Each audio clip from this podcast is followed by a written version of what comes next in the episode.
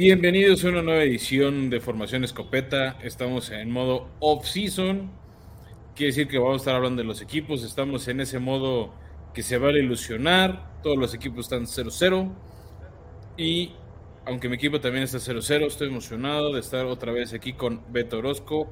Bienvenido, Beto, a una nueva edición de Escopeta Podcast. Gracias, Fran. Hola a todos, bienvenidos. Y ahora sí, lo que les prometimos desde la semana pasada un episodio que, en el cual vamos a cubrir dos eh, equipos no muy famosos ni muy favoritos para esta temporada que viene, pero pues ya es todavía parte de lo que estamos haciendo con tal de darle cobertura a todos de sus equipos favoritos. Bueno, son dos equipos que en los últimos seis años los dos han estado en el Super Bowl. Lo han perdido, pero hace no mucho estaban disputando el Lombardi. Super Bowl 50 y Super Bowl 52, en efecto. Fran. 50 y 51, mm, Beto. Y ahorita vamos. Tienes todas En el 55, entonces te digo, o sea, hace no tanto estaban peleándolo. No se ve que vuelvan a pelearlo pronto, como bien decías. Pero bueno, están ahí y nada más a los que se están preguntando, oigan, el calendario, va a haber comentarios.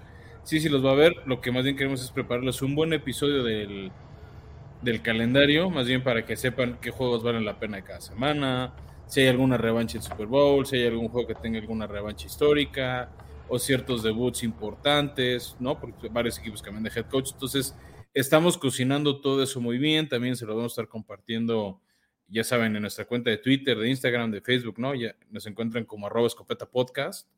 Entonces, ahí va a estar todo disponible para ustedes. Entonces, les pedimos un poquito más de, de calma, pero porque les queremos entregar un producto de buena calidad como esta cobertura especial que tenemos hoy de Carolina y de Atlanta. Pero primero, Beto, vayamos a los escopetazos que tenemos ahí una, un, tercio de, tiros para compartir con la gente. Arre.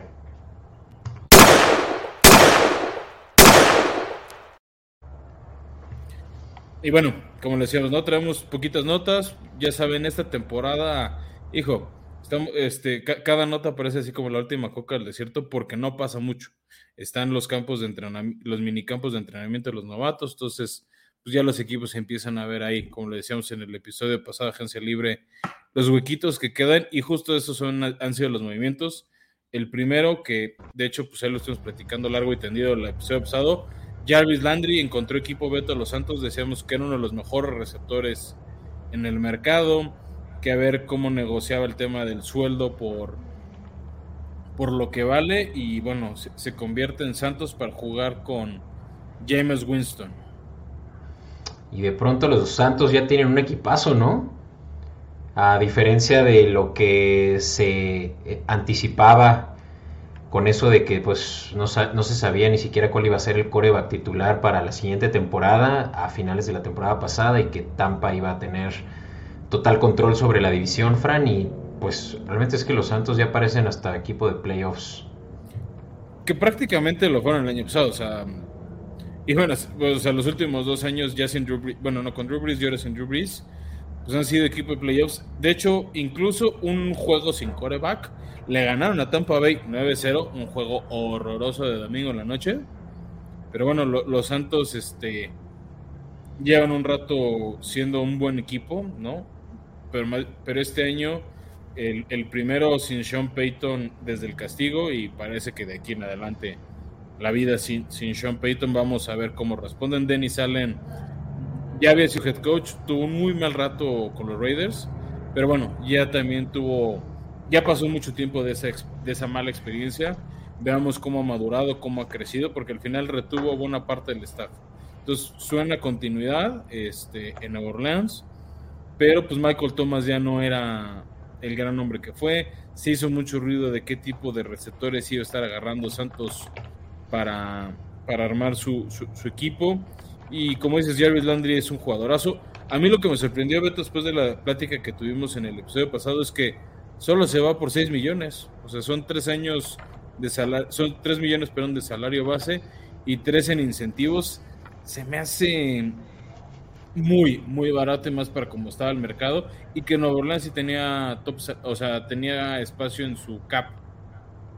Sí, pero pues igual para quienes no escucharon el episodio pasado deberían de entrarle a, a que vean eh, quiénes eran nuestros favoritos del el free agency. Y pues hacemos la comparativa de Jarvis Landry contra Odell Beckham, ¿no? que incluso ellos son amigos y que son muy similares y Odell Beckham sí estaba realmente cobrando lo que, o se anticipaba que iba a cobrar lo que eh, debería cobrar también Landry, que son 5 millones anuales.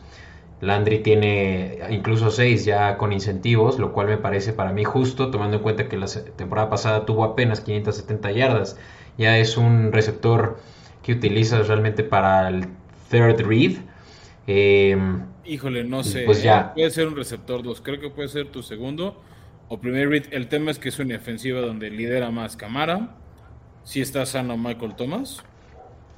Este. Lo que sí también es relevante es que es un contrato de un año. Entonces es probarte o revalorizarte y a lo que sigue o no funcionaste, vete y a ver quién te contrata. Sí. Una apuesta de los dos lados. Y ahora nos preguntamos, ¿no? Los Santos, ¿cómo van a estar eh, distribuyendo el balón? Sinceramente es que ahora sí se ve poderosa esa ofensiva entre Olave, la primera selección de los Santos, eh, Michael Thomas, que ya parece que va a regresar full tras una temporada pésima la temporada pasada de, bueno, eh, mermada por lesión, y ahora Landry, ¿no? Sí, te digo, a mí se me hace turbo interesante lo que pueda pasar. Este, también el, tema es a ver cuándo despega Chris Olave. O sea, igual es novato sensación como Justin Jefferson en años recientes, este AJ Brown, el mismo, el mismo Jamar Chase, que fueron jugadores de impacto inmediato, pero también había receptores que en su primer año, entre lesiones, la velocidad del juego, etcétera, no terminan por despuntar. Entonces creo que ahí es donde está el área de que tiene que capitalizar para su propio beneficio Jared Landry. En lo que Chris Olave gana ese lugar de pick de primera ronda. Sí, que yo creo que va a ser inmediato. ¿eh? Chris Olave va a ser el wide receiver one a mediados de la temporada. Pero bueno, los Santos ya están viéndose en los playoffs y con toda y justa razón. Muy buenos movimientos ahí, eh, sobre todo también la defensiva, ¿no? Ya lo hemos platicado. Pero bueno. Eh, ahorita, Beto, que decías defensiva y decías 5 millones. Justo un jugador defensivo firmó un contrato también de un año por 5 millones, pero es en los Delfines de Miami, que es este Melvin Ingram, que medio lo omitimos el año, en, la semana, en nuestro episodio anterior de qué, de qué quedaba en la agencia libre. Y bueno, Melvin Ingram parecía que se iba a quedar en, Kansas City después de esa etapa en Chargers, una etapa súper corta con Pittsburgh. De hecho, pues a media temporada se mueve Pittsburgh a los Chiefs. Este, y bueno, se queda en la americana, pero se une a reforzar esta defensiva de Miami que tengo mis dudas, ya sin la presencia de Brian Flores, con un head coach de mente más ofensiva. Este, pero va a estar interesante ver este cazacabezas. ¿Tú cómo lo ves? Pues sí, Melvin Ingram ya lo, lo estábamos descartando en, la pre, en el pre de la semana pasada porque estaba ya firmando el Unrestricted, Free Agent eh, Contract, algo así, ¿no? Que, ya como que les da eh, a los jugadores como que una extensión eh, después del tender de Free Agency, ahí mismo en los Chiefs donde estuvo la temporada pasada, por 8 millones y la verdad no sé qué pasó, que se cayó ese, esa oferta que le estaban haciendo en los Chiefs, donde estuvo solo un año, antes estuvo en Pittsburgh, donde ahí sí no estaba cobrando absolutamente nada. Em, tras haber salido de los Chargers como un muy buen edge rusher, ¿no? Yo creo que yo creo que Miami solo está ya eh, queriendo pues terminar de hacer esos ajustes en caso de tener lesiones. La verdad es que la defensiva ya pintaba muy bien sin, sin Melvin Ingram. Eh, pero pues justamente creo que ellos están apostando también en ser contendientes esta temporada. Eh, y pues Melvin Ingram podría ser un buen backup, ¿no? Para eso. Sí, creo que son ese tipo de posiciones muy propensas a lesiones. Igual que línea ofensiva, donde vale la pena tener un buen cuerpo de rotación y que jugadores puedan intercalar. Y bueno, hablando Beto de rotación, el tercer escopetazo es el anuncio del corredor Philip Lindsay a los Colts. Este que nos sorprendía en su debut en los Broncos y después que se fue apagando. De hecho, pues llegó a tener dos temporadas de mil yardas, que ya, bueno, para los estándares de corredores Hoy en día no suena terrible temporadas de mil. Este, estuvo el año pasado en Houston con un paso súper gris este, en los Tejanos, tan gris como, bueno, la temporada que tuvieron este, este, equipo, este equipo de Tejanos.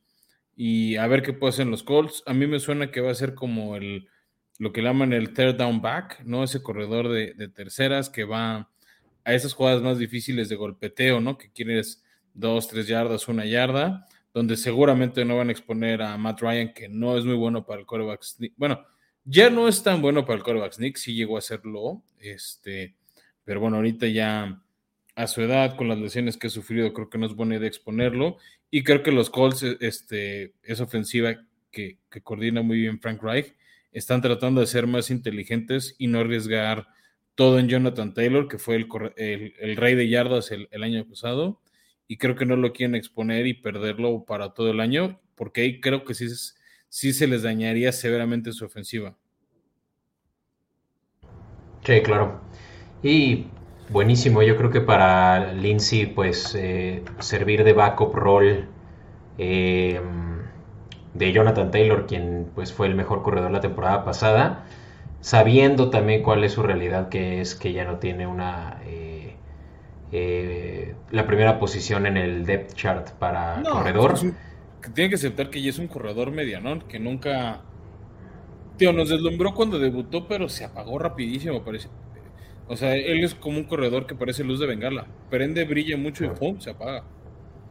Sí, sí. Y pues mejor equipo que los Tejanos, ¿no?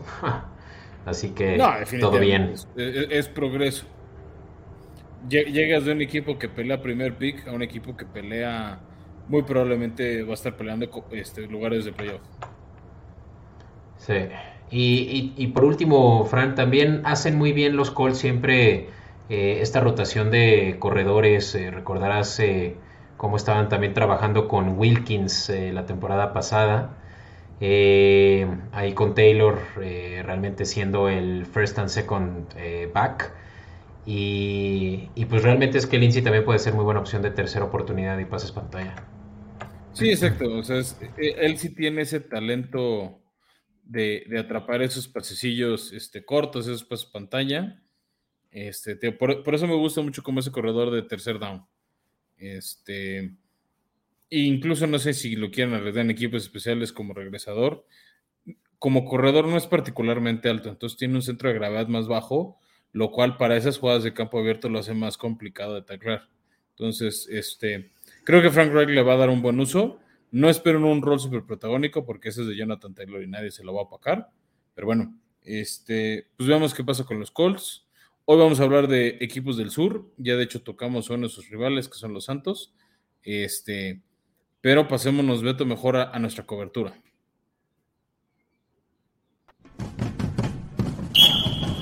in tight coverage. Y bueno, ya, le hemos anunciado demasiado. Vamos a hacer una cobertura de dos equipos que no pintan ser tan protagonistas en el sur, pero como dijimos al inicio del episodio, estuvieron en el, en el Super Bowl 50, las Panteras de Carolina, este, donde lo perdieron. También ya está en otro Super Bowl que perdieron contra los Patriotas. Ese fue el 30 y... 7, si no me falla la memoria. No, 38, perdónenme, Super Bowl 38, donde Jake Delhomme los llevó a perder 29-32 contra los Patriotas. Una patada de último minuto este, de Adam Binatieri, similar a como ganó Patriotas el 36.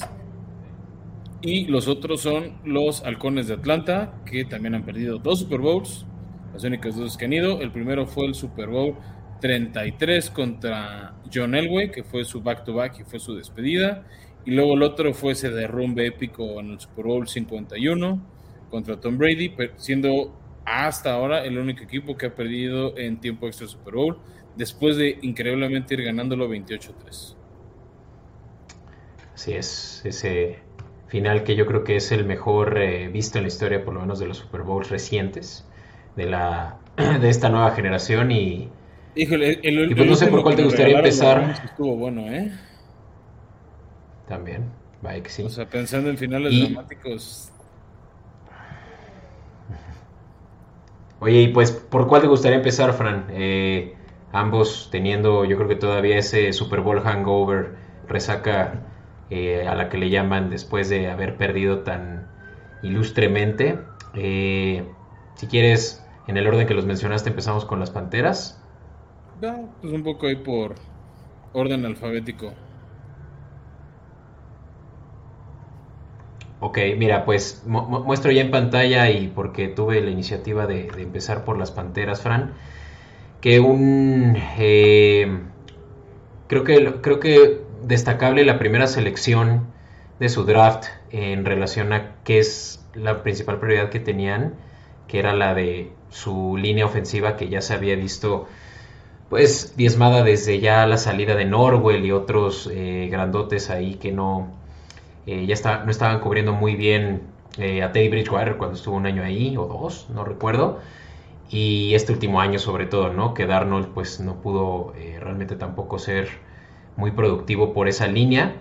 Esa primera selección con Ike Ukwonu, que muchos decían que era el mejor tackle disponible e incluso que él tiene la versatilidad como para poder ser tanto guardia como tackle. era el mejor liniero disponible según lo que se esperaba eh, lo que se espera para estos novatos y pues yo creo que de ahí ya van a partir pues realmente para eh, construir el futuro, ¿no? Alrededor de una buena línea. Creo que esa es una sana manera de armar tu equipo. Este, finalmente el head coach de Carolina, Matt Rule, eh, es famoso por sus ofensivas o por, su tirada ofensiva. Este, de hecho, pues por eso he sorprendido que no termina de, de carburar también este, creo que las lesiones han mermado mucho a las Panteras, principalmente la de Christian McCaffrey, que creo que sigue siendo la cara de la franquicia, este, el jugador más reconocido de, ambos lados del balón.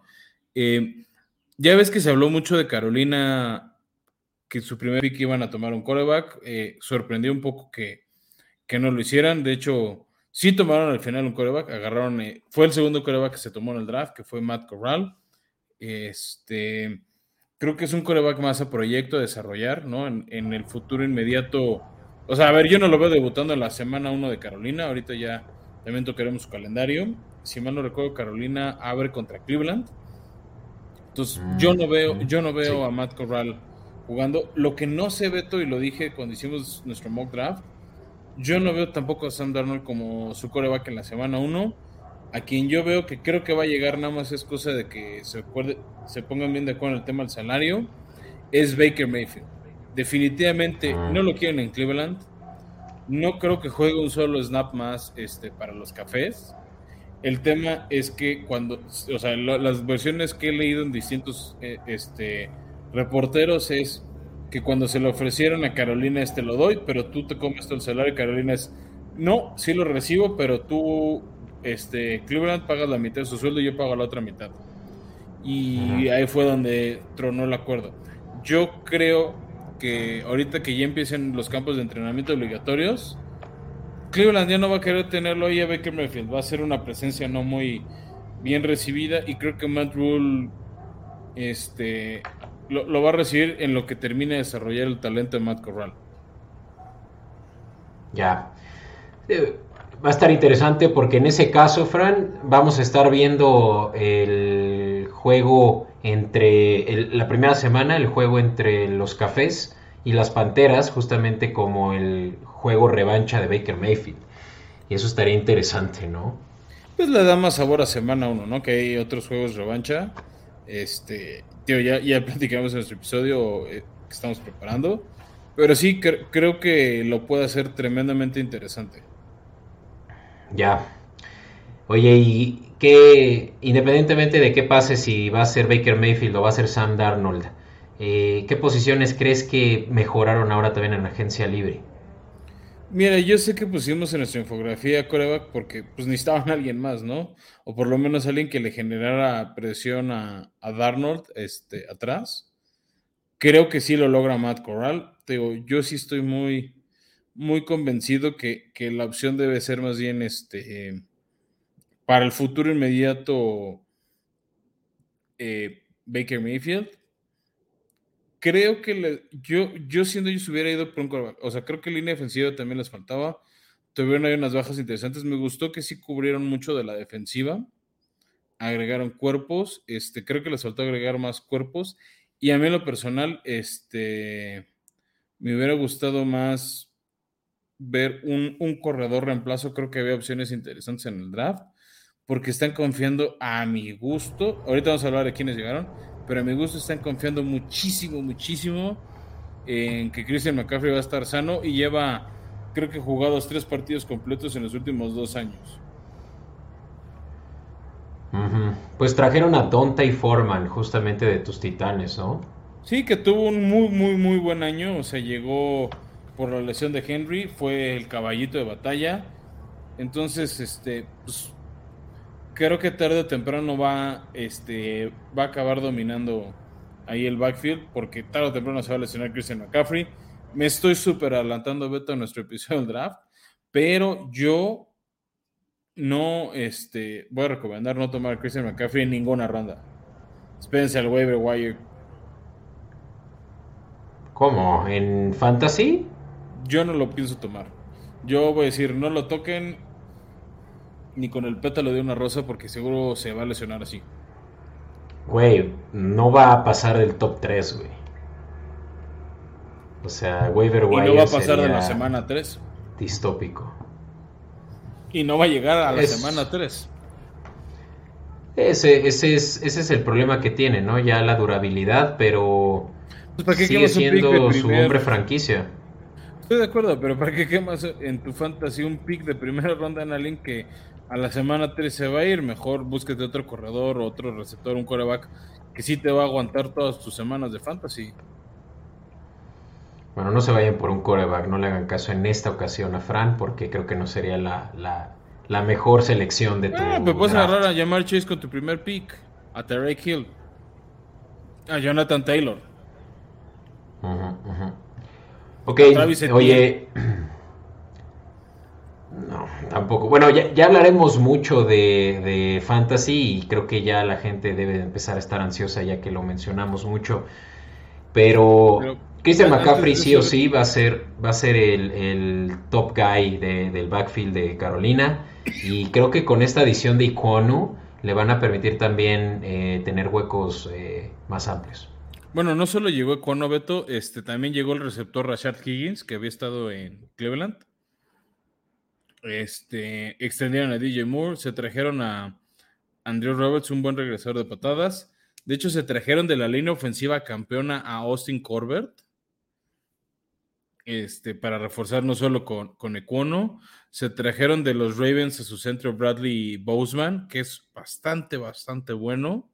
Y yo creo que por eso, bueno, Tyler Linderman fue, fue del pick de primera ronda de los Ravens. Este, también se trajeron un linebacker bueno que es este Cole este, Littleton, se me hace bastante bueno. Eh, se trajeron al safety Xavier Woods, que había tenido ahí años interesantes. Y se me hizo chistoso para equipos especiales. Se trajeron al, al pateador de espejes también de los Rams, Johnny Hecker, que por años ha sido considerado el mejor de la liga, pero este último ya no fue tan, tan bueno como el previo de su carrera y este, confirman que Zane González es su pateador, ¿no? Entonces, creo que traen buenas ediciones importantes, pero también tuvieron algunas bajas que para ellos han sido relevantes, como, bueno, Cam Newton, que llegó, se fue, este, debutó muy bien y se fue apagando y pues ya lo cepillaron. Dejaron, a los Raiders a su corredor back Amir Abdullah, yo creo que por eso la llega de Dante Foreman.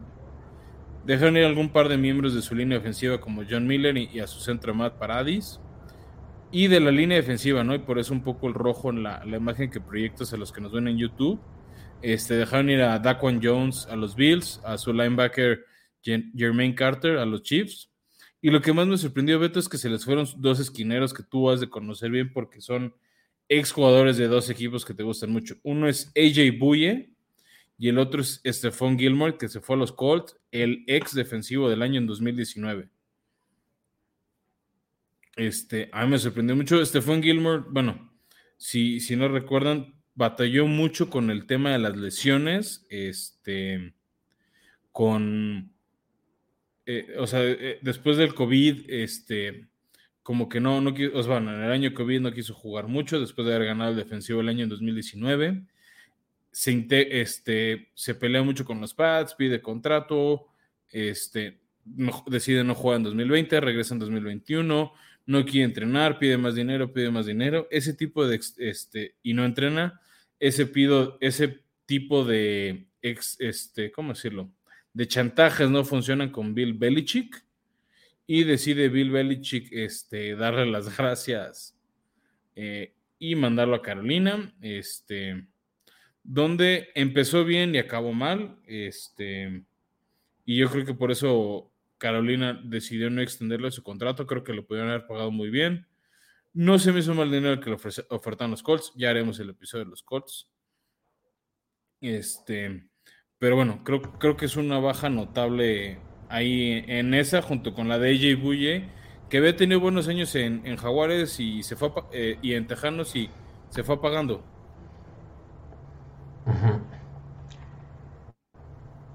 Sí, Fran, pues eh, Digo, ahí yo, te perdí al último y lamento ahí estos eh, technical issues, pero bueno, creo que ya estoy de vuelta.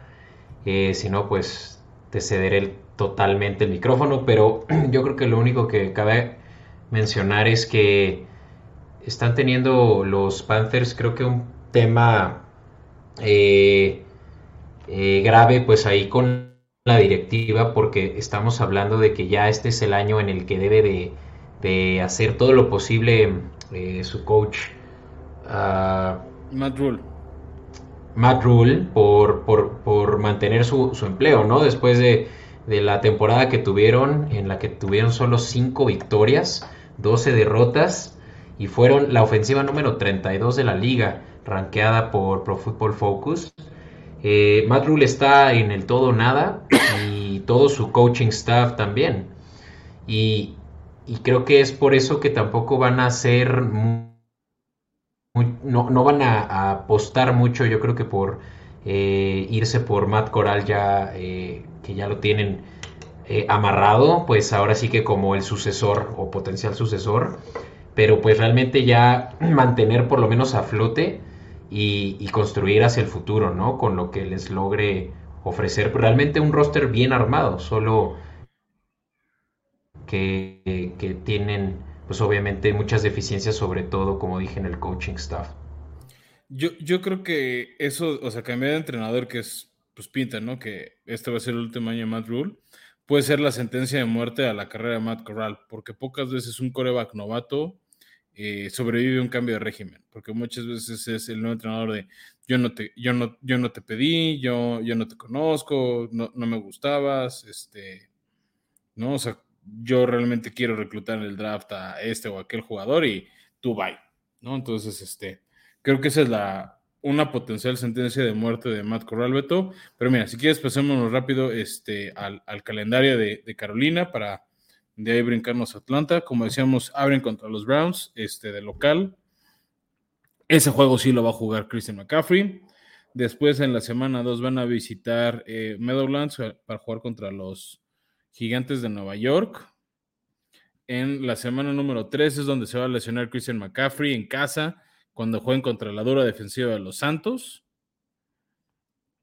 Y ya no va a llegar este McCaffrey para el juego de la semana 4 contra Carolina.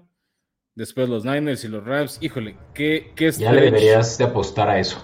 Ah, ya la voy a meter, nada más deja, busco bien la línea y te digo cómo está, cómo me va a pagar.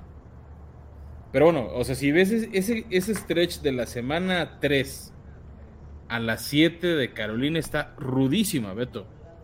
O sea, Nueva Orleans, Arizona, 49 Rams y Bucaneros, salvo Santos, que oficialmente no lo fue, son puros equipos de playoffs del año pasado. No, está, está rudo. Para después tener un pequeño respiro contra los contra Atlanta y luego contra los Bengals. O sea, en la misma temporada te, enfrentas a los dos equipos del Super Bowl del año pasado.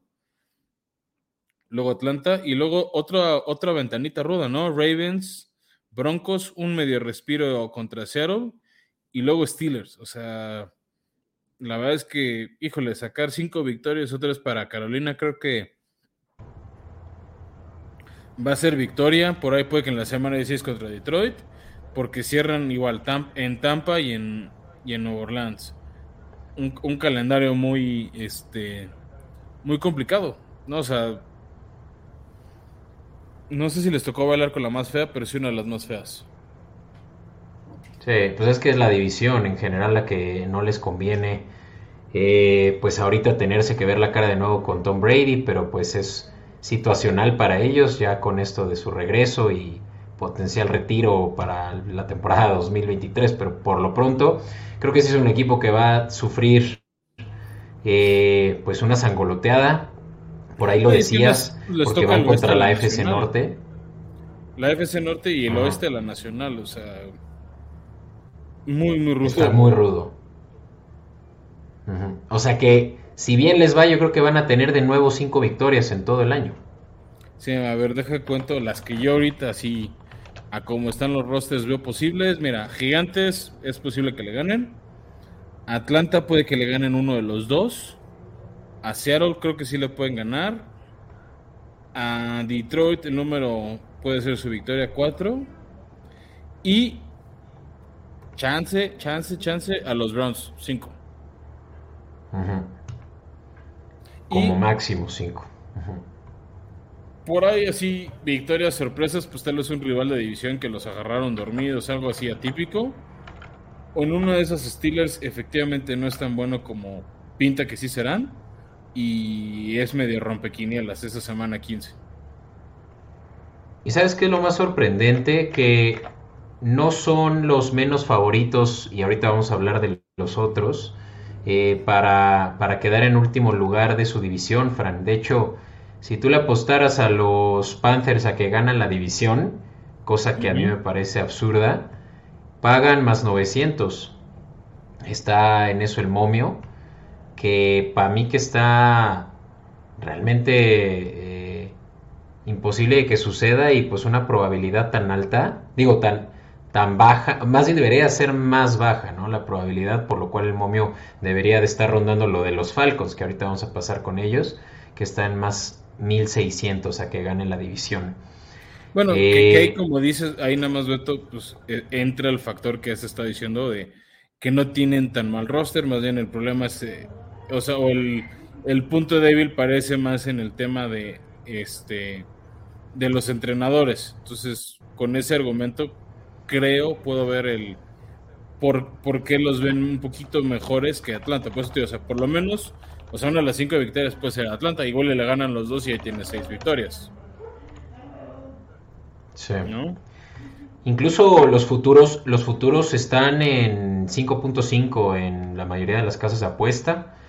Eh, que es lo que decíamos, ¿no? Por mucho, yo creo que ganan 5. Y yo sinceramente, Fran, me inclino más por irte al under de 5.5 que paga menos 106. Sí, de acuerdo. Pues mira, si quieres, justo vamos hablando de, de Atlanta, de cómo se reforzó o no se reforzó. Este. Y bueno, si quieres, arranquemos con el draft. Eh, su primer pick Creo que fue un pick muy bueno. Eh, uno, el, que para mí era el mejor receptor disponible en el, en, el draft, que es Drake London. Este, que creo que con Kyle Pitts va a ser una dupla muy interesante más a futuro. No, no siento que el impacto sea en 2022. Yo creo que vamos a ver los, los frutos de esta dupla en 2023 y 2024. Este, Después tuvieron dos picks de segunda ronda por el trade que hicieron ahí de Julio Jones y aprovecharon para agarrar, para reforzar su ofensiva con linebackers, con presión de coreback. Y después eh, agarraron ellos al cuarto coreback del draft en Desmond Reader, eh, un jugador este, que ahorita ha salido mucho el tema de sus hábitos alimenticios, de cómo se cuida, este, porque además pues tenían que suplir y empezando ahí a combinar con quienes llegaron, quienes se fueron pues se fue Matt Ryan este, a los Colts después del fiascazo de Carson Wentz en Indianapolis. Y llegó Marcus Mariota, que pues pinta que va a ser un parche de un año, dos años. Finalmente lo firmaron por dos años, por lo menos este año en lo que Desmond Reader está realmente listo para, para debutar, para agarrar el tema de la NFL. Pues Marcus Mariota, que ya ha trabajado con Arthur Smith en Titanes, puede, pues puede ayudar. No digo que sea la solución, pero puede ayudar a aguantar por lo menos el, el 2022. ¿Tú cómo ves? Sí, Sí, yo creo que todavía eh, no van a meter a Reader al, al, ruedo por el simple hecho de que pues también le tiene que dar el beneficio la duda a Marriota que tiene más años de experiencia. Eh, a menos de que las cosas salgan muy mal, ¿no? Pero sinceramente es que de los Raiders se vio pues, eh, un coreback que puede servir como puente en lo que van ya eh, desarrollando más los skills a nivel profesional de Reader y, realmente ya darle una, oportunidad ya en su segundo año. Que, creo que va a ser eso con el egresado de la Universidad de Cincinnati, que fue ese equipo sorpresa, ese como caballo negro. Este. Entonces vamos a ver cómo se adapta Desmond Reader. Viene de una de esas defensivas este, que no son tan iguales o similares a las de la NFL. Entonces, pues puede haber ahí un poquito de, curva de aprendizaje de Desmond, pero bueno, creo que Marcos Mariota puede ayudarle. Y también, bueno, para completar, Beto, hay un poco, eh, agarraron dos picks de Georgia, los campeones, son de, Atlanta fue estos equipos que, se que, ayudó a contribuir a esas 15 picks este, de Georgia, pero estos lo hicieron en la ronda 6 cuando agarraron al guardia Justin Schaefer para ir reforzando esa línea ofensiva. Y al tight John Fitzpatrick no es particularmente un gran tight end, no viene a robarle a mi gusto la chamba a Kyle Pitts, pero bueno, este viene a ayudar a cuerpos y ese esquema que le gusta mucho a Arthur Smith de un tight end que bloquea más y de repente sale el pase, creo que en eso sí puede ayudarle más este pick de sexta ronda. Y me llama la atención su, su pick de quinta, este Tyler Algier es un este corredor que viene de BYU, no es un corredor así súper, súper este, espectacular, pero puede ser ese, este, ese corredor de tercera de tercer down o empezar como con equipos especiales. Y bueno, Beto, este, si no quieres agregar algo más del draft, dime, si no para irnos a decir quiénes llegaron a los halcones. Sí, precisamente yo quería eh, avanzar con eso y yo creo que lo más destacable, además de lo que ya platicábamos de Mariota, pues es que sí pudieron traer de vuelta a Cordarel Patterson, ¿no? Y creo que eso fue huge win para ellos, eh, quien, como saben y recordarán, eh, fue un breakout season para él en la temporada 2021. Eh, si no lo recuerdan, sabrán que este es un jugador que jugaba de receptor en Chicago y de regresador de patadas. Y corredor. Y hasta por ahí. veces Ajá, y hasta por ahí creo que de safety lo llegaron a poner, pero que realmente el mejor, la mejor temporada la ha tenido en, el, año pasado en Falcons e incluso era top, creo que tres eh, running back de fantasy. Estaba jugando a un altísimo nivel como eh, arma eh, pues realmente versátil para los para el coreback y pues que de lo que creo que Marriota se va a poder beneficiar mucho en tenerlo disponible para pases pantalla y, de tercer down. Sí, definitivamente, ¿no? De hecho, quien lo agarró en waiver wire el año pasado fue una super adición a su equipo por todas las contribuciones que, dio. Este, me gustó mucho que lo retuvieran a él y a su pateador, este, Jung Hoko, el coreano, este, que a mi gusto es ahorita uno de los mejores pateadores de la liga. Entonces, creo que fue una buena retención de talento. También llegó eh, Damien Williams como corredor ahí para completar el backfield. Y llegaron tres ex titanes que estuvieron ahí con Arthur Smith. El primero es Anthony Firkser, el tight end. Este, buena opción en zona roja. Eh, a ver cómo lo, lo, combinan a él con, con Pitts, que creo que Kyle Pitts definitivamente es la opción número uno. Llegó para mí un buen linebacker, eh, a mi gusto es alguien que sí voy a extrañar, es Rashan Evans, que había sido un buen linebacker para jugadas de corrida y para capturas de coreback como un pass rush bastante bueno.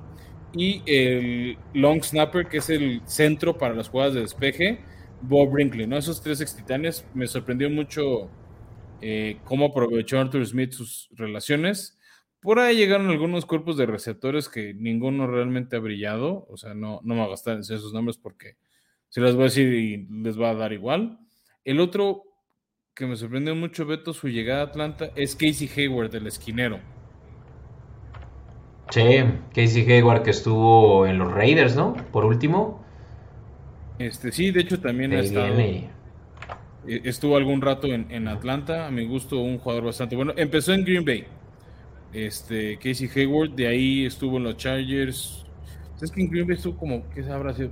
Como hace 10 años, ¿no? O sea, ya también es, es un cuate de 32 años, va, mal empieza la temporada y cumple 33. Entonces, pues bueno, ya no tiene la velocidad que tenía antes. Eh, creo que sus mejores años nos lo regaló en Chargers más que en los Packers. Sí. Pero bueno, eh, es un, o sea, es un y, va, a complementar. Pro Bowl, ¿eh? O sea, no me acuerdo si fue con los Chargers, estoy que seguro que sí, pero hubo una temporada que fue él el líder en intercepciones. Y bueno, ha sido tío, jugador de Pro Bowl, jugador de All Pro, entonces muy, muy talentoso. Y va a complementar muy bien a CJ Terrell, que AJ Terrell, que tuvo un excelente segundo año eh, y quedó como uno de los mejores corners eh, de la liga, teniendo creo que hasta eh, una cobertura de, creo que no, no, le permitió a más de un receptor más de 40 yardas, por algo por ahí había escuchado, menos de 50 yardas. Y, y ya con eso, pues la secundaria la tienen, pero súper cubierta, ¿no? Y creo que ahorita el enfoque va a ser, porque sabemos que la defensiva el año pasado de Falcons fue de las peores, eh, pues en la línea, ¿no? Eh, a ver si su segunda selección, Evic Tiem, realmente trae lo que permite tal vez ya ser... Eh, ay, no, me acuerdo el, el Edge Rusher que hasta por tus titanes pasó, que fue también una de las peores selecciones de los Falcons en los ah, últimos años. Beasley. Big Beasley, ¿no? les hace falta realmente un edge rusher similar a como los Jets desde hace siglos y a ver si es Ipiti ese eh, por fin ya eh, eh, quien presiona al coreback que permita realmente ya hacer algo en la defensiva, ¿no? Pero estamos hablando también de un equipo que está en una transición seria. Arthur Smith, pues tiene. Claro, y, y, Arthur Smith pues tiene ahí sí ya un trabajo no tan, no con tanta presión como la de Matt Rule, apenas en su segundo año pero híjole, qué, difícil debe ser haber estado como un rockstar en Nashville a realmente pues como un eh, inepto en, eh, Atlanta, ¿no? En tan solo un año de su carrera como head coach. Diría que no inepto, al revés, yo creo que mucha gente, o sea, leyendo muchos este, reporteros de Estados Unidos, no solo de la zona de, de Georgia, este, al revés, alabaron porque consiguió más victorias de las que esperaban. ¿no? Creo que lo, vieron jugar de una manera más competente de la que esperaban y le dan mucho ese mérito a Arthur Smith que realmente esperaban que Atlanta tuviera el, el primer pick el año pasado, que fuera peor equipo que Detroit o que Jacksonville y no lo fueron. Tampoco fueron la solución ni la panacea, ¿no? O sea, pero te diría así, decir un inepto en Arthur Smith, creo que te estás viendo muy rudo en tu comentario. Este, pero si no se ve mejora en este 2022, creo que va a arrancar el 2023 en una seria posición de peligro el trabajo de Arthur Smith, eso sí. Sí, sí, no, obviamente todavía tiene trabajo por hacer. Tal vez sí muy rudo de mi parte, pero híjole, es que Atlanta no, se tiene que poner parecía. Incluso yo lo tenía como mi Dark Horse el año pasado. Yo hasta aposté por que tuvieran más de seis victorias y no pasó. Entonces tú, me dirás. Decir nada más rápido antes de tocar base el calendario, ahí te va quienes se fueron de, de Atlanta. Se fueron sus dos, bueno, sus tres corebacks que tenían en el, en el roster. Uno era el suplente AJ McCarron, que había sido suplente en Cincinnati. Josh Rosen, que ya nunca fue en la liga. Matt Ryan, ¿no? Que hablamos que fue intercambiado a los Colts. Se fue su corredor Mike Davis a los Ravens. Entonces, por eso me gusta lo que decías de, Coradero Patterson, a mi gusto se fue el que era su mejor jugador ofensivo, que era Russell Gage, que se fue a Tampa Bay. Este, súper buen receptor, muy, eh, me gusta mucho su estilo y creo que ahí eh, con Evans en Tampa va a ser una dupla formidable. Y la otra baja que es muy, muy dolorosa para ellos es Calvin Ridley, suspendido un año por apostar 1.500 dólares. Vaya manera estúpida de perder tu temporada seguro no tuvo, no se pudo resistir después de las apuestas que les ofrecimos a, nuestros escuchas. Claro, este, ya ves que sí tenemos escuchas en Estados Unidos, seguro él era uno de esos este, que teníamos, pero bueno, pues se pierde el año, ¿no? Suspendido todo 2022. También hay jugadores importantes, su tight Hayden Hurst. Yo creo que ese es el hueco que va a cubrir Firxer. Este, Dante Fowler, su defensive end, que se va a los vaqueros. Eh, otro interesante, su linebacker, Foye Olukun, que se fue a tus jaguares. Este, su pateador de espeje es Thomas Morstead, que se fue a los delfines. También el que es exanto, por si le suena un poco ahí el nombre. Y eh, su safety Duron Harmon, ¿no? Que se va a los Raiders. Entonces, este, son las bajas como más sensibles.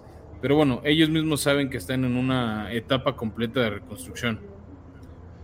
Pero bueno, Beto, ¿qué te parece si tú nos empiezas a comentar cómo ve su calendario? Me parece. Pues tienen el primer juego eh, recibiendo a los Santos. Y este es un juego de, los, bueno, del calendario divisional que pues ya pinta eh, gacho, ¿no? Para los eh, Falcons, habiendo ya, como ya lo platicábamos, identificado que los Santos realmente sí traen todas las herramientas para poder ser contendientes a playoffs.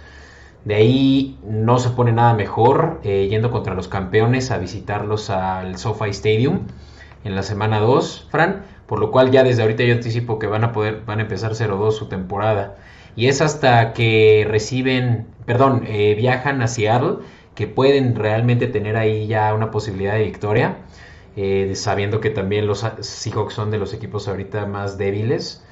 Eh, semana 4 eh, reciben en... victoria posible en casa, ¿no? Contra los Browns. Bueno, depende si está jugando o no de Sean Watson.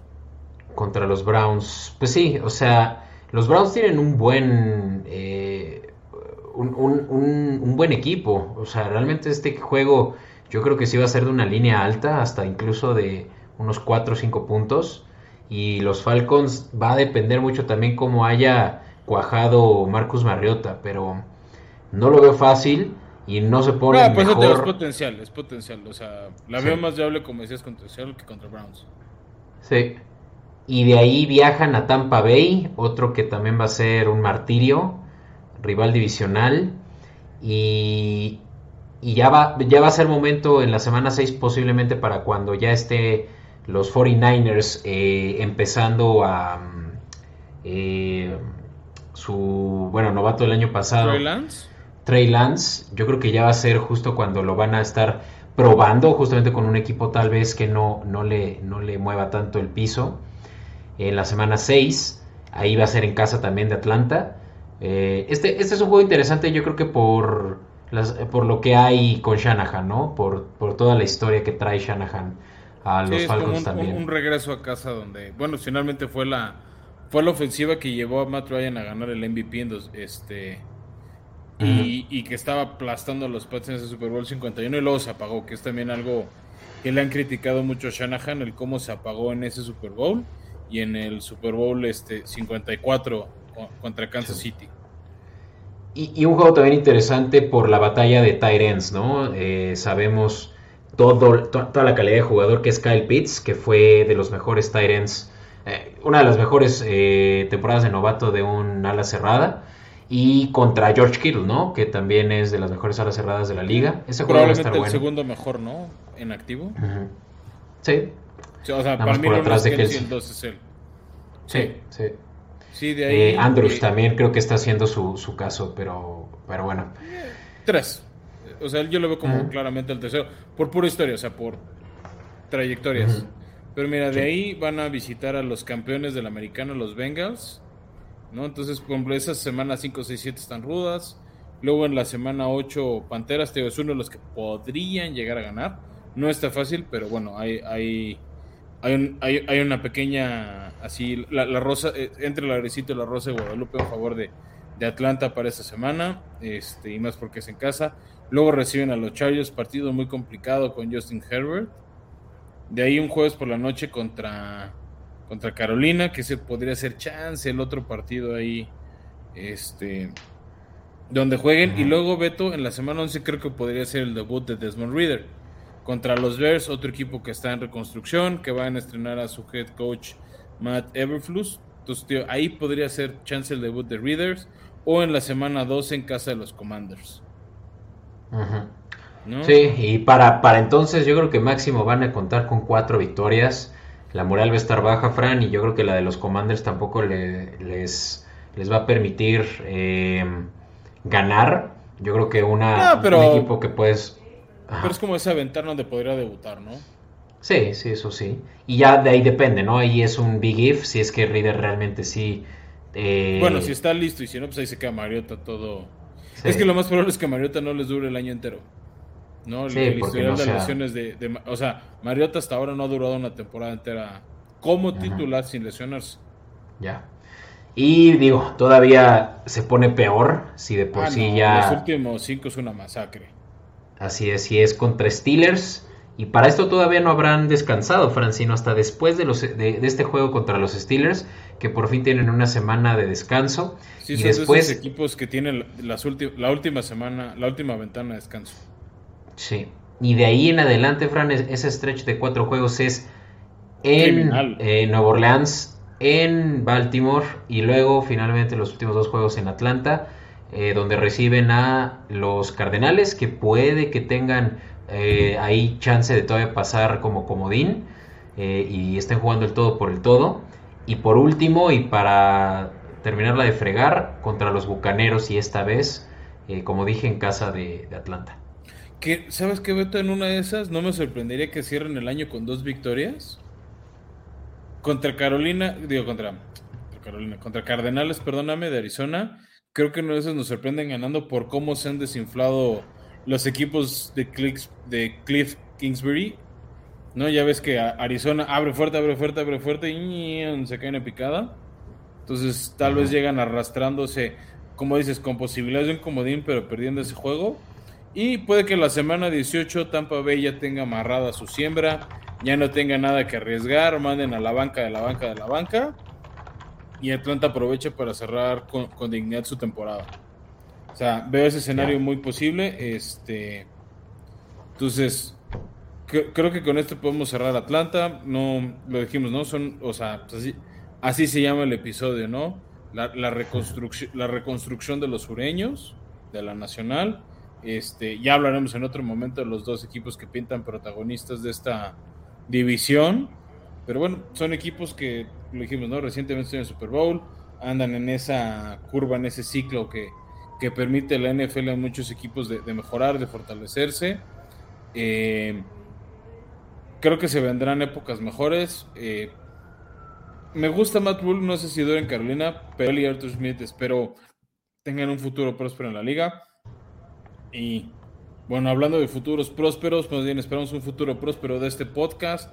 Entonces por eso les pedimos por favor que nos sigan dando calificación de 5 estrellas en Apple Podcast o en Spotify si es que nos escuchan, si nos están viendo y siguiendo en YouTube. Muchas gracias por acompañarnos en nuestra nueva plataforma donde estamos. Por favor no se olviden de darle like, de suscribirse, de dejarnos sus comentarios, de dejarnos sus reseñas. Todas son bienvenidas. Igual si nos quieren acompañar porque no hemos hablado de su equipo, ya hemos hablado de su equipo y quieren retomarlo, son súper bienvenidos, nos gusta tener invitados. Al final, esto es un podcast para hablar este, entre fans, entonces son súper bienvenidos, ya hemos traído algunos fans, vamos a traer a más fans. Entonces, abrirle, abrirles, Beto, la puerta, la invitación a que nos acompañen. Así es, y ya lo saben, Escopeta Podcast para todo lo que eh, para todo lo que nos e-, estén extrañando, ahí nos van a poder estar eh, viendo.